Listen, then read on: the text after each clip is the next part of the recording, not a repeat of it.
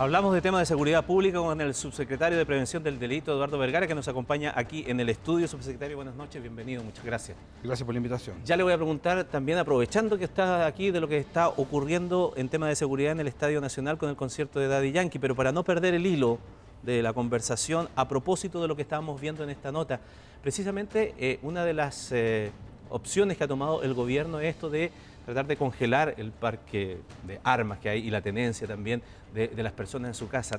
Eh, cuestiones como esta apuntan en un sentido contrario, porque la, gente dice, bueno, yo voy a, como decía el caballero, aquí lo voy a tener igual la medida se va a implementar definitivamente porque el presidente lo anunció cuando estuvo con Justin Trudeau en, Canadá, en esa gira.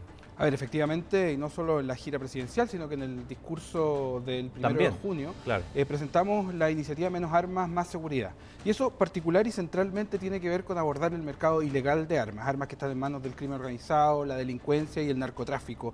Eh, importación ilegal de armas eh, y todo el mercado que opera de forma ilegal, que es el más grueso. Pero al mismo tiempo, el presidente fue extremadamente claro y nosotros como ministro Interior, Ministerio de Interior además tenemos la convicción en base a la evidencia de que las sociedades con menos armas son sociedades más seguras. Eh, lo que vemos en este caso particular, lamentablemente, es una anomalía. Son muy pocos los casos en que efectivamente la persona que tiene un arma primero sabe usar el arma, segundo que no le roban esa arma que, y que puede defenderse contra alguien alguien que intenta o está cometiendo un delito.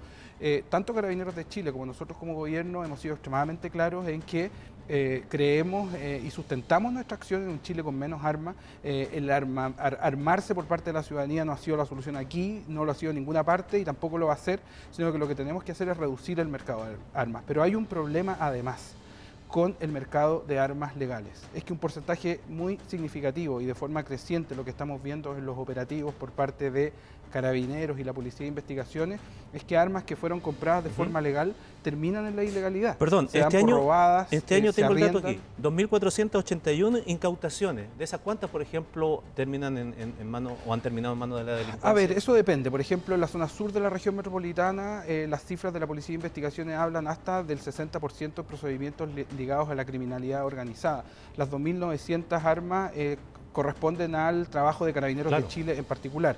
Eh, esto sin sumarle también lo que hace la Policía de Investigaciones. Eso varía bastante, pero tenemos además domicilios donde hay una, dos, tres o cuatro armas inscritas y lo que nos hemos eh, determinado como gobierno es que si bien el foco principal está sobre la ilegalidad, sobre los mercados ilegales, también tenemos que, y estamos intensificando tanto la incautación como la fiscalización de eh, las armas, pero también eh, el mercado que importa de forma legal, de hecho es parte de las indicaciones de crimen organizado que estamos proponiendo en el Congreso Nacional para que sean sujetos eh, de mayor transparencia y mayor fiscalización para seguir la ruta de las armas, que lamentablemente es una de las tantas razones por las que delitos tan complejos como los homicidios vienen al alza en Chile, al menos desde los últimos 10 años. Armas que luego se utilizan también en los portonazos, cuestión que vamos a hablar más adelante, pero a propósito de lo que decíamos, eh, metámonos en el tema del Estadio Nacional, con lo que está sucediendo con el concierto de Daddy Yankee y todas estas imágenes que hemos visto en donde se han producido durante la tarde estos reventones.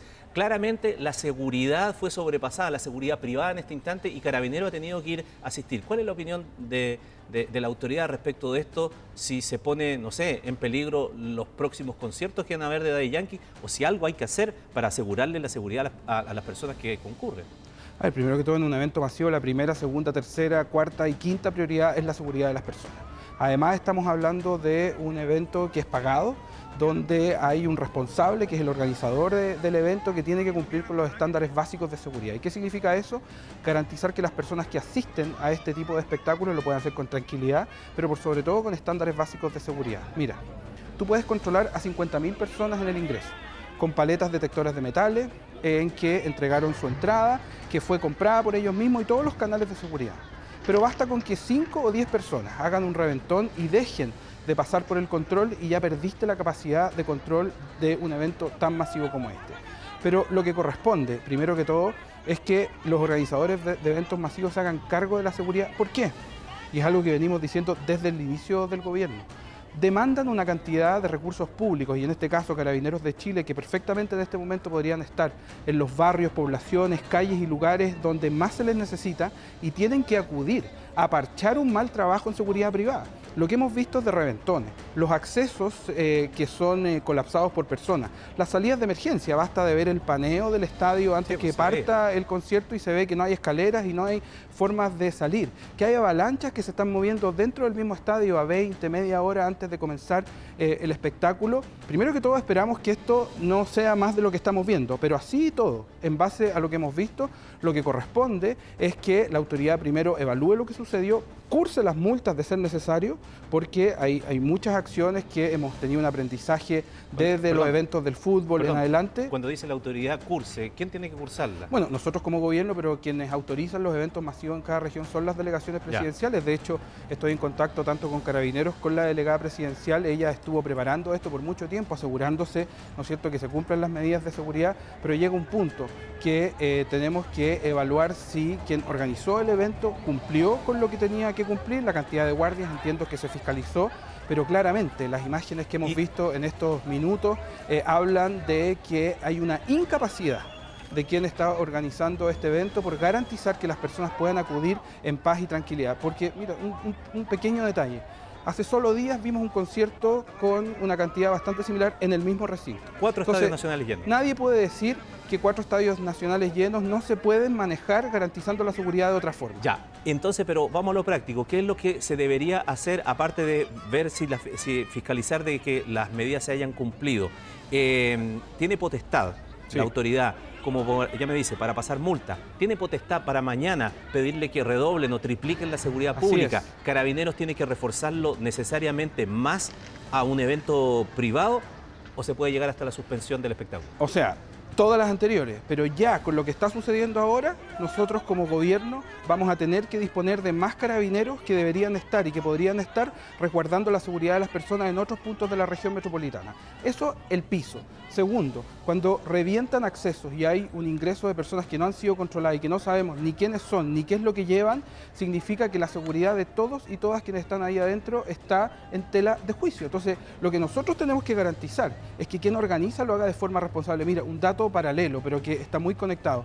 Eh, las denuncias que se hacen al CERNAC eh, por organización de eventos masivos también han ido aumentando significativamente en este país, porque además quien paga por acudir a un evento está pagando por un servicio y ese servicio tiene que garantizar los estándares mínimos de convivencia. Por supuesto que es un evento privado de interés público y el gobierno se hace presente con sus policías, la coordinación de la delegación presidencial pero lo que estamos viendo es algo que no puede ocurrir ni en un partido de fútbol, ni en un concierto, ni en un evento masivo. Entonces, creo que lo que corresponde ahora y qué es lo que viene, eh, en estos momentos se está evaluando lo que está sucediendo, el concierto todavía ni siquiera parece que formalmente todavía, no se inicia.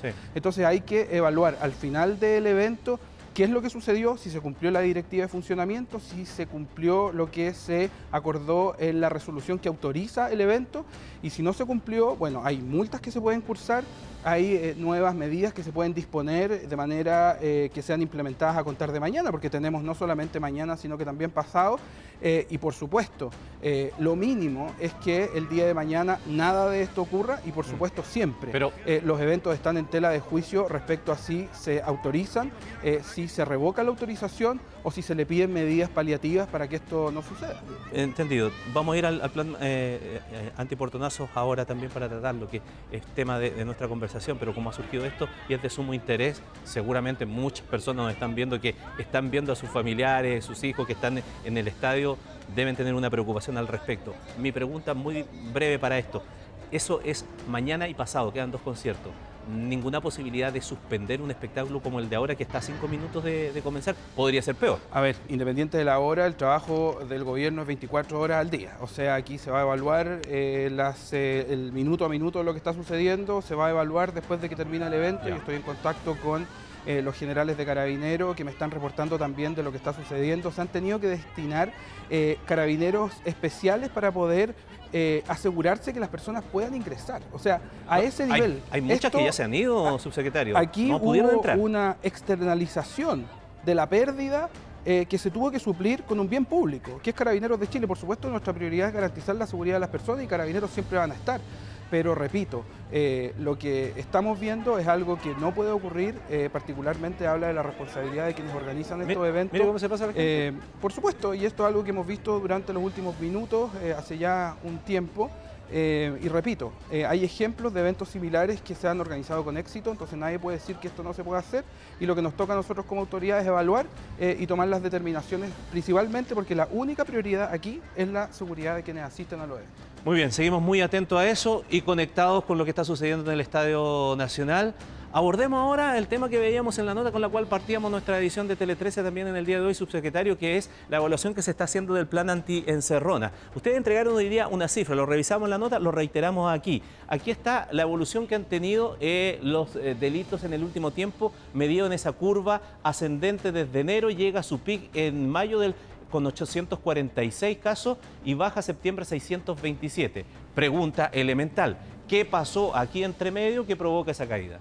Bueno, en el mes de mayo es justamente, bueno, nosotros desde el inicio del gobierno iniciamos la Fuerza de Tarea Público-Privada que eh, para enfrentar el delito violento robo de vehículos, que la verdad que ha tenido no solamente avances eh, tan concretos como que ahora hace unas horas se acaba de aprobar en la comisión y pasó a la sala de forma unánime, eh, terminar con los cinco días de tránsito sin patente. Eh, hemos implementado y diseñado nuevos espacios para que las policías puedan hacer controles dentro de la autopista que no están diseñadas de esa forma. Hay una inversión de mil millones de pesos por parte de la autopista que estamos determinando como subsecretaría dónde gastar, que es principalmente cámaras y tecnología. Pero lo que pasa particularmente en el mes de mayo es que se toma la decisión de retomar y reforzar el plan antiencerrona. Eh, este es un plan que ejecuta Carabineros de Chile, que tiene un despliegue terrestre, donde hemos ido aumentando no solamente la cantidad de patrullas, sino que también sumado motos, y también una cobertura aérea que permite eh, desde el aire coordinar una serie de operativos que han dado no solamente con detenciones en flagrancia, sino que muchas veces también permitido desarticular bandas de crimen organizado. Eso parte en mayo. Y lo que vemos eh, a contar del mes de mayo es una cifra, o sea, un quiebre en el alza sostenida y una cifra a la baja. Eso no deja de ser bueno, pero lo que ha pasado también en esta última semana, en este último día, que también hemos conocido casos con resultados fatales. Tres personas fallecían en distintas regiones del país. Entonces uno contrapone un poco esto, una descenso, no, tú tocas, violencia. Tú tocas el corazón de esto. Esto no es para celebrar. Nosotros como gobierno en ningún momento esto lo vemos como un motivo de celebración, sino que al contrario es una señal de que el camino que estamos siguiendo es el correcto. No es un fin ni bajar los brazos, al contrario, porque 627 robos violentos de vehículos para nosotros es una cifra que requiere la máxima urgencia. No hay duda respecto a aquello. Y peor aún, como tú mencionas, en que muchos de estos casos, aunque bajen las cifras, son con un grado de violencia que lamentablemente han terminado con la vida de las personas. Y le agrego otro elemento, cambiar la gráfica para mostrar precisamente lo que ocurre con otro de los datos que ustedes entregaron en el día de hoy, de los detenidos, solamente en la región metropolitana 379, hombres 96%, 4% mujeres. Se desmitifica aquí que sea un delito... Eh, importado, ¿no? Como 96%, delitos. 96% lo cometen chilenos, 4% extranjeros. Pero este último dato, subsecretario, es el más complejo. 50% adultos, 50% menores de edad en la comisión. ¿Está comprobado absolutamente entonces que están utilizando a menores de edad o esto que les gusta a los menores de edad que están en una carrera delictual hacer este tipo de delitos? A ver, este es un fenómeno que estamos viendo en diferentes delitos eh, eh, y acciones criminales donde lo que vemos es que los porcentajes de participación de menores de edad, bueno, van variando de un delito a otro, pero que tienen que ver, el delito del robo de vehículos no es una acción solitaria que termina con el robo del vehículo. Es parte de una cadena y por eso cuando iniciamos la fuerza público-privada determinamos que no solamente había que actuar sobre el control, sino que sobre el mercado secundario hay una organización de por medio, hay crimen organizado que está operando, hay una organización criminal que depende de muchos eslabones. Quien compra, por eso estamos fiscalizando desarmadurías, talleres, por eso también lo de las patentes, estamos incrementando, por ejemplo, los puntos de revisión técnica como puntos de control de que el BIN del motor coincida con la patente, etcétera. Pero es porque aquí hay una organización de por medio. Como gobierno hemos sido muy claros en que no podemos tolerar que niños sean usados y abusados para el crimen, pero al mismo tiempo, este es algo que amerita una reacción mucho más compleja. ¿Qué es lo que estamos haciendo? Que creo que es lo relevante. Como Subsecretaría de Prevención del Delito hemos tomado la decisión y estamos en estos momentos evaluando eh, un plan estratégico particular para abordar la participación de eh, niños, niñas y adolescentes menores de edad en acciones de crimen organizado y particularmente en este fenómeno, porque ahí hay que caer con toda la fuerza del Estado, no solamente a perseguir y reprimir, porque esa lógica populista de que todo se soluciona con más o menos policías, con más o menos cárcel, sabemos que no ha funcionado aquí ni en otros países, sino que el Estado se tiene que hacer presente de una forma mucho más amplia para hacerse cargo de este problema. Se me acaba el tiempo, subsecretario. Usted aquí es corto y hemos, dedicado, y hemos dedicado harto tiempo, pero nos queda una última cosa. Le pido que sea eh, breve, pero no por eso más importante, porque entre los datos que se entregaron en el día de hoy aparece como, no sé, pues, el, más prolífico de los detenidos, que tiene antecedentes personales, aquí los vienen ustedes, ahí tiene algunos de, de los datos, obviamente no entregamos su identidad ni nada de eso, pero 51 detenciones tenía 30 órdenes judiciales, 6 robos, 2 por ley de armas, 1 por ley de drogas, 12 por otro delito y es detenido cometiendo este tipo de acción en concreto. Aquí entonces, ¿qué falla? Pues? Bueno, ¿Cómo una persona con 51 detenciones sigue y, haciendo portonazo ahora? La respuesta más corta posible para honrar el tiempo. Eh, hay miles de detenciones, hay 6 eh, de cada 10 vehículos son recuperados. Carabineros tiene un despliegue bastante importante. Como gobierno estamos articulando la prevención y el control. Eh, pero aquí hay algo que tiene que ser un esfuerzo de Estado y un esfuerzo conjunto. Mira, el eh, fiscal de la zona occidente eh, dio a conocer cifras de un estudio que comparaba el segundo semestre con el primer semestre, pero también en las entrevistas dio un dato que me parece muy relevante, que el 96% de las causas asociadas al delito de encerrona terminan archivadas. Eso significa que ese porcentaje no es algo que tenemos que apuntar al Ministerio Público, es algo que tenemos que hacernos cargo como Estado. Y eso es mucho más allá de la responsabilidad del gobierno, el Ministerio Público, diferentes instituciones. Porque si es que tenemos una acción territorial que permite una cantidad tan significativa de detenciones, muchas de ellas exitosas con recuperación de vehículos o incluso que impide que el delito se siga cometiendo, tenemos que seguir y garantizar que el castigo llegue a quienes tiene que llegar, que desarticulemos y saquemos de circulación a todas las personas que creen que pueden seguir cometiendo delitos. Ese es un esfuerzo de Estado, es un esfuerzo conjunto. La Fiscalía es parte de nuestra fuerza de tarea público-privada, han hecho propuestas, las hemos tomado e implementado, pero creo que aquí tenemos que profundizar como gobierno en cómo articulamos que el Estado en su conjunto tenga éxito en la persecución. Es de las cosas más complejas, pero tal vez la más importante. Subsecretario, muchas gracias por estar con nosotros esta noche y conversar de todos estos temas aquí en vivo. Muchas gracias, que esté muy bien.